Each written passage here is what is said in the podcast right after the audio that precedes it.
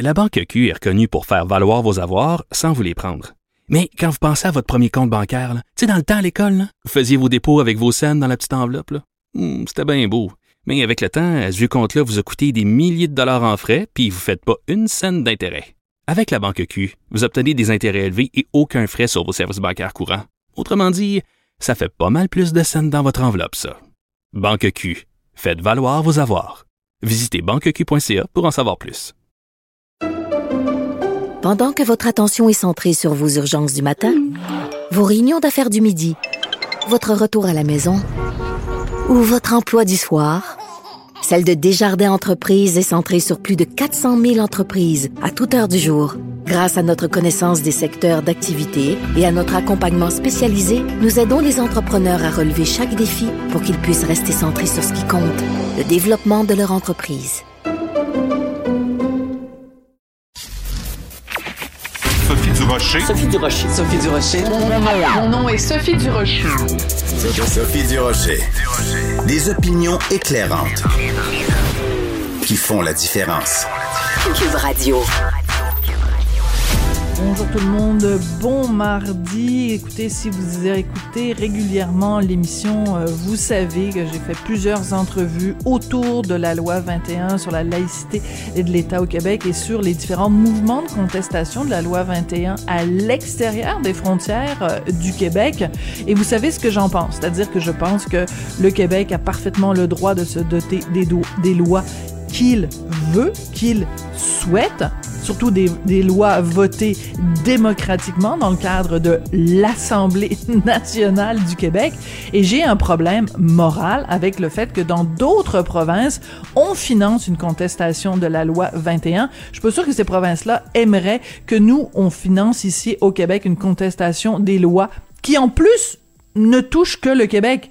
C'est pas une, une, loi qui va avoir un impact sur euh, des enseignants ou euh, des employés de l'État dans d'autres provinces que le Québec. Et c'est pour ça que je suis euh, absolument révoltée de l'attitude de Jean Charest, candidat, comme vous le savez, à, à la chefferie du Parti conservateur, qui s'est allié, entre guillemets, avec le maire de Brampton, Patrick Brown, dont on le sait qu'il lui-même finance la contestation judiciaire de la loi 21. Je trouve ça quand même assez particulier, parce que je suis pas sûre qu'au moment où il était premier ministre, Jean Charest aurait aimé ça, que quelqu'un dans une autre province que le Québec finance la contestation d'une loi faite au Québec. Mais là, tout d'un coup, il veut devenir, euh, hein, il veut devenir premier ministre du Canada, donc il a changé son fusil d'épaule, il a changé son attitude. Quand j'ai vu ça passer, j'ai poussé un désespéré et très agacé. Ben voyons donc. De la culture aux affaires publiques. Vous écoutez Sophie Durocher, Cube Radio. Vous avez peut-être vu passer euh, cette nouvelle. Euh, je vous la lis euh, telle qu'elle était écrite dans le journal. Québec investit dans un virage numérique sans précédent qui vise à améliorer la réussite scolaire grâce à l'intelligence artificielle, ce qui permettra notamment d'identifier les élèves à risque et d'intervenir efficacement auprès d'eux. Fin de la citation. Quand j'ai vu ces mots-là, surtout quand j'ai vu identifier les élèves à risque, tout de suite j'ai pensé à Égide Royer parce que c'est vraiment son cheval de bataille. Égide Royer, psychologue, professeur à la faculté d'éducation de l'Université Laval, spécialiste de la réussite scolaire, justement. Tiens, tiens. Je me suis dit, bon, c'est le moment de parler à Monsieur Royer. Bonjour Égide, comment allez-vous? Bonjour Sophie, vous allez bien vous aussi? Très bien, très bien. Écoutez, euh, on se le cachera pas, dès que j'ai vu euh, cette annonce-là, je me suis dit, il faut absolument que j'ai le son de cloche de Monsieur Royer pour savoir euh, ce qu'il en pense. Donc, vous étiez au courant, bien sûr, de, de tout ça, j'imagine. comment vous, réagissez? Est-ce que ce virage numérique, il est réel? Est-ce qu'on peut y croire? Et est-ce qu'il sera efficace? Bon, j'ai eu le communiqué de presse un peu là par, euh, je pense, une station, une autre station de, radio euh, hier, un peu avant que ça sorte. Mais j'étais déjà au courant du fait qu'il s'en est quelque chose là, pour moderniser un peu le, le, système d'information du ministère, mais aussi au niveau des commissions scolaires. Regardez, il y a deux angles dedans. Le Oui. premier, c'est euh, être capable de reconnaître rapidement qui est en difficulté, qui est à risque d'abandon. Ça, on n'avait pas besoin d'intelligence artificielle pour faire ça. C'est connu et c'est connu et c'était publié et recherché. Il y a toutes sortes d'instruments qui existent au Québec là, sur comment être capable de prédire ou être capable de voir venir qui risque d'abandonner. Si on y met un, un support euh, logistique, une forme d'algorithme, ça peut aider. Néanmoins, il y a un certain nombre de risques qu'on pourra aborder tout à l'heure. Le deuxième, c'est au niveau du système d'éducation. Écoutez, on se pose la question tous les deux, vous et moi, là, euh, il y a combien de jeunes qui ont abandonné l'école depuis le début de l'année? Vous posez la question au ministère de l'Éducation, ils ne le savent pas. Ben voyons donc. ils n'ont pas les chiffres. Ils n'ont pas les chiffres. Seulement dans l'automne prochain, probablement. Vous demandez le, taux d'absentéisme. Est-ce que le taux d'absentéisme a varié de mois en mois dans les écoles secondaires du Québec? Écoutez, on est dans, ils ne, le savent pas non plus, au niveau central. On est un peu dans le même phénomène que lorsque du côté du ministre de la Santé ou du ministère de la Santé, on essayait d'avoir des données en temps réel au niveau de la COVID. C'est ça que je pensais.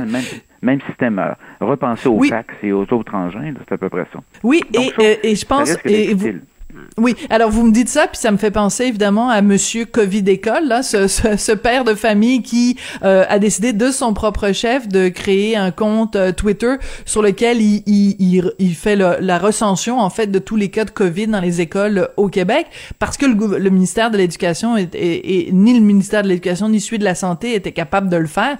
Lui il a dit ben voyons c'est simple, je vais le faire moi-même, et il l'a fait. Donc euh, on, on, on part quand même de loin. Ça veut dire que si euh, il nous annonce ça comme étant une grosse nouvelle. On va faire intervenir l'intelligence artificielle. Ça veut dire que à la base, il y avait, un, ça faisait un peu pic-pic le système, euh, mettons informatique oh, ou les algorithmes et tout ça. Oui, il fallait agir. Regardez, je vais vous donner un exemple. Moi, je, me trouve être président d'un très gros congrès pour les jeunes en difficulté la semaine prochaine, qui a lieu euh, en, mode, principalement virtuel. On a, 2000 inscrits sur le même congrès que l'an passé que je préside encore. Là, ils viennent de sortir une grosse étude aux États-Unis. Ils ont suivi 400 000 jeunes du primaire l'année scolaire 2019, 2020, 2021, 21, 22, puis ont regardé les écarts au niveau des apprentissages. Et là, c'est comme le soleil se lève à l'est, les jeunes de maternelle, première, deuxième année, le pourcentage de jeunes qui ont accumulé des retards à cause de la COVID est réel. Hum. Donc vous, vous êtes, je sais pas, vous êtes, euh, vous êtes responsable d'éducation dans l'État du Massachusetts, je sais pas trop où. Vous avez déjà des indicateurs de système qui vous disent, oh, oh, oh il va falloir intervenir et investir au niveau de la littératie de nos jeunes de maternelle 1, 2, 3. C'est là que ça l'a frappé le plus dur à cause de la COVID. Mais ce type d'information-là, on ne l'a pas au Québec, du moins à ma connaissance. Incroyable. C'est pour ça qu'au niveau central, ça devient important de le faire. Au niveau local, ben là, ça prendra pas juste l'intelligence artificielle, ça va prendre l'intelligence humaine. Parce que, euh, un peu, j'ai regardé l'article de ce matin, on va donner une liste mensuelle des jeunes à risque de décrochage au secondaire.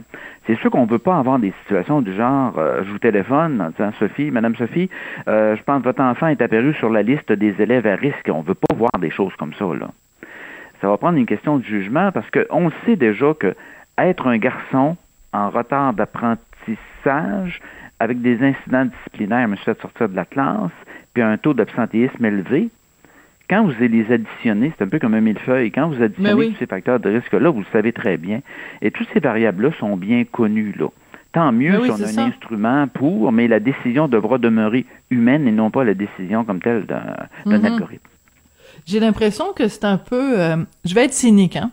J'ai l'impression que c'est un petit peu de la poudre aux yeux, c'est-à-dire que c'est un petit peu euh, comme euh, les, les, tableaux blancs, les tableaux informatiques. Là, je veux dire, c'est comme un, tableau avec une craie. Vous n'allez pas me faire croire que juste avoir un tableau blanc, ça va changer les choses. C'est ce que vous me décrivez là, un élève qui a de la difficulté, euh, qui a des, euh, des difficultés d'apprentissage, il s'est fait sortir de la classe, il y a des problèmes de comportement. Mmh, j'ai pas fait d'études, de longues études comme vous, Monsieur Royer. Mmh, j'ai pas l'expérience que vous avez. Je pense pas que ça prend des algorithmes pour nous dire euh, il faut tirer la sonnette d'alarme. Ça dépend comment on va le faire. Regardez en médecine présentement, l'intelligence artificielle joue un rôle qui est pertinent en médecine présentement au niveau des diagnostics c'est quasiment comme un arbre décisionnel, là, mais vous rentrez un certain nombre, vous faites un examen médical, euh, mhm. je veux pas l'ensemble des mesures qu'on peut avoir en termes d'examen médical, vous rentrez tout ça, puis l'algorithme vous dit, ben, peut-être que la, peut-être la probabilité de, je sais pas, 75% que ce patient-là ait tel type de dysfonction. Après ça, il y a une question de gestion, de, d'intelligence humaine qui s'applique, là. Donc, en médecine, ça rend de précieux services présentement, parce qu'on sait qu'un algorithme, ça aide à la prise de décision. Mais la mhm. prise de décision, c'est pas c'est une probabilité de, c'est pas euh, ouvert, fermé, il, va abandonner ou il abandonnera pas. Donc, ça implique une forme qui a de la formation pour utiliser ça, mais ça implique aussi que une fois que quelqu'un, euh, on a pris on a pris vraiment l'observation en disant c'est vrai que Steve est à risque de décrocher de l'école en troisième secondaire. C'est là que ça prend. Et là, moi, je vais faire dans les prochains jours des recommandations, des suggestions que ce que doit avoir le budget, prochain budget du Québec. Par exemple, d'avoir une équipe de réussite scolaire dans chacune des écoles secondaires. On ne peut pas uniquement dire oui, Steve est à risque, mais qu'est-ce qu'on fait par la suite? Exactement. C'est là, que ça va se jouer beaucoup. Donc ça, c'est ce que vous recommandez que dans chaque euh, euh, euh, dans chaque école, qu'il y ait une équipe de réussite scolaire, c'est ça? Oui, c'est ça. L'équipe de réussite scolaire qui pose, qui soit en mesure de poser la bonne question, mon grand ou ma grande, là, c'est comment est-ce qu'on peut te soutenir pour te permettre de poursuivre tes études et d'obtenir un des diplômes du secondaire? Dans les recommandations que je vais faire, il y a celle-là. Il y a celle-là aussi qui, poste, qui porte sur d'avoir un cours, une formation à tous les adultes travaillant dans les écoles, une formation de premiers soins en santé mentale. Parce que ne serait-ce ah. qu'être capable de reconnaître qui a des besoins, mais surtout être capable de donner des premiers soins. Écoutez, vous vous blessez à la maison, ou quelqu'un dans votre studio se blesse, là. J'ai ma petite trousse. Mais il existe l'équivalent en santé mentale. Tu sais. Je savais pas. Qui, euh, y a, qui a petite qui peut-être un, panique un peu dans certaines situations d'examen. C'est pas un cas de psychothérapie, mais c'est un cas de savoir quoi faire en, en situation. Donc, euh, la question de, calmer sa respiration, de peut-être faire un peu de méditation, un peu de yoga, peu importe là. Mais en effet, je comprends ce que vous voulez dire. C'est comme un, un premier répondant en psychologie. Ah oui, c'est un premier répondant en psychologie parce hum. que, écoutez, les ressources sont déjà limitées. déjà qu'on ait ça. La deuxième chose que je que ça va sortir, je vais mettre ça sur les médias sociaux demain. La deuxième chose, il est temps que, comme d'autres provinces euh, l'ont fait au Québec, l'ont fait dans, au Canada, il faudrait que tous les jeunes, là, c'est dans, il y a un lien avec la DPJ, tous les jeunes qui ont été, qui ont été suivis par les DPJ qui arrivent à 18 ans devraient avoir un accès aux études postsecondaires totalement gratuites, accompagnées par des bourses, incluant le logement. Et ça, certaines oh! provinces le font, par exemple, je pense à la Colombie-Britannique. Et c'est pas. Parce que les taux de diplomation des jeunes de DPJ, c'est quelque chose entre 20 et 20, 25% C'est dramatique. Mais pourquoi est-ce que dans le budget, on n'aurait pas cette mesure-là en disant, nous, euh, gouvernement du Québec, ou nous, État, c'est un peu comme les pupilles de l'État qu'on pourrait avoir en France ou ailleurs, on vous a accompagné quand vous étiez petit parce que vous viviez des situations compliquées. Maintenant, à l'âge de 18 ans, nous vous garantissons, il y aura un programme de bourse en clair, études gratuites, logement gratuit, jusqu'au moins 25 ans, pour être en mesure d'obtenir un des diplômes du secondaire ou du collégial ou de l'universitaire, nommez-les. Mais ça, c'est le genre de mesures simples qui ne coûtent pas cher, mais qui, va avoir, qui aura un impact. Et associé à d'autres types de mesures qui portent, entre autres, continuer à bonifier le tutorat et d'autres types de mesures qu'on a eues durant, la pandémie, mais entre autres se préoccuper du passage primaire, secondaire, secondaire, collégial, où là, la pandémie a, cogné relativement dur. Les jeunes passent au secondaire ou au collégial moins près que d'habitude, au moins pour à peu près un 30-35% des jeunes. Oui. Euh, cet impact-là de la de la pandémie, il est il est majeur. Vous nous parliez bon de de de, de l'impact évidemment chez les, les, les enfants de la de la maternelle, de l'âge enfin des, des premières euh, années. Euh, l'impact selon vous sur les gens, euh, les enfants plus du secondaire, les, les, enfants un petit peu plus vieux, euh, qui est un âge où on socialise, qui est un âge où on est, euh, où on, on, se forme notre personnalité en étant en contact euh, avec les autres et euh, où on n'a pas pu le faire à, à cause de, de l'enseignement à distance. Ça ressemble à quoi l'impact selon vous, Monsieur Royer?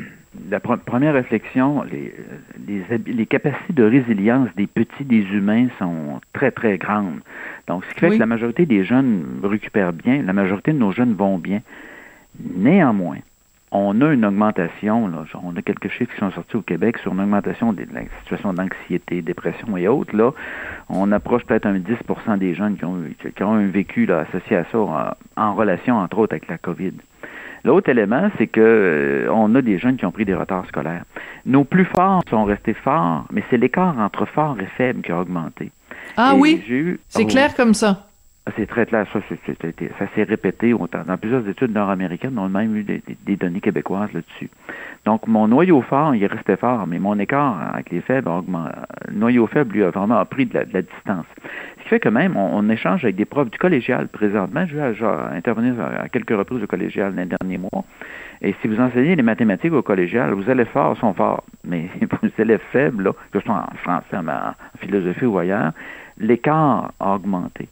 Et euh, quand on y pense, cette question-là, euh, on a eu beaucoup de promotions automatiques, d'après ce que j'ai décodé ces dernières années, de passage de première, deuxième, troisième, secondaire. Et j'ai des jeunes qui arrivent au collégial, qui sont moins en mesure, par exemple, de réussir un cours, un cours de, de maths 103 ou l'équivalent ou des situations comme celle-là. Et on voit la même chose aussi du passage du primaire au secondaire. L'urgence, je rappelle encore que là, il faut, faut, aider tout le monde qui a des besoins, mais il y a vraiment une urgence au niveau des lecteurs débutants de maternelle 1, 2, 3.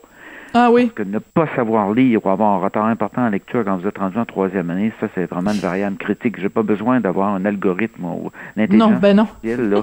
ne pas savoir lire en troisième année, on est dans le trouble, dans le gros trouble. ça va prendre des mesures vraiment importantes. Et ça, les données américaines, quand j'ai des échantillons de 400 000 comme ça, puis on a suivi le même 400 000 jeunes pendant mm. trois ans, là, ça me donne l'idée que ça pourrait ressembler à ça, peut-être pas aussi pire, mais ça pourrait ressembler à ça au Québec en termes d'écart. Une augmentation de 30% des jeunes qui ont besoin d'une aide importante en lecture. C'est énorme, c'est énorme. Ben écoutez, on a fait plein de jeux de mots pendant le pendant l'entrevue sur la différence entre l'intelligence artificielle et l'intelligence tout court. Euh, ben vous, vous êtes un bon représentant de l'intelligence tout court. Et Gilles Royer, c'est toujours un plaisir de vous parler, psychologue, professeur à la faculté d'éducation de l'université Laval, spécialiste de la réussite scolaire. Merci beaucoup, Monsieur Royer. Et euh, ben, oserais-je dire à la prochaine. Il y a tellement de nouvelles tout le temps dans le milieu de l'éducation, puis vous, vous nous éclairez toujours de vos lumières. Donc, euh, je sens qu'on va se reparler bientôt. Merci. Plaisir, bye.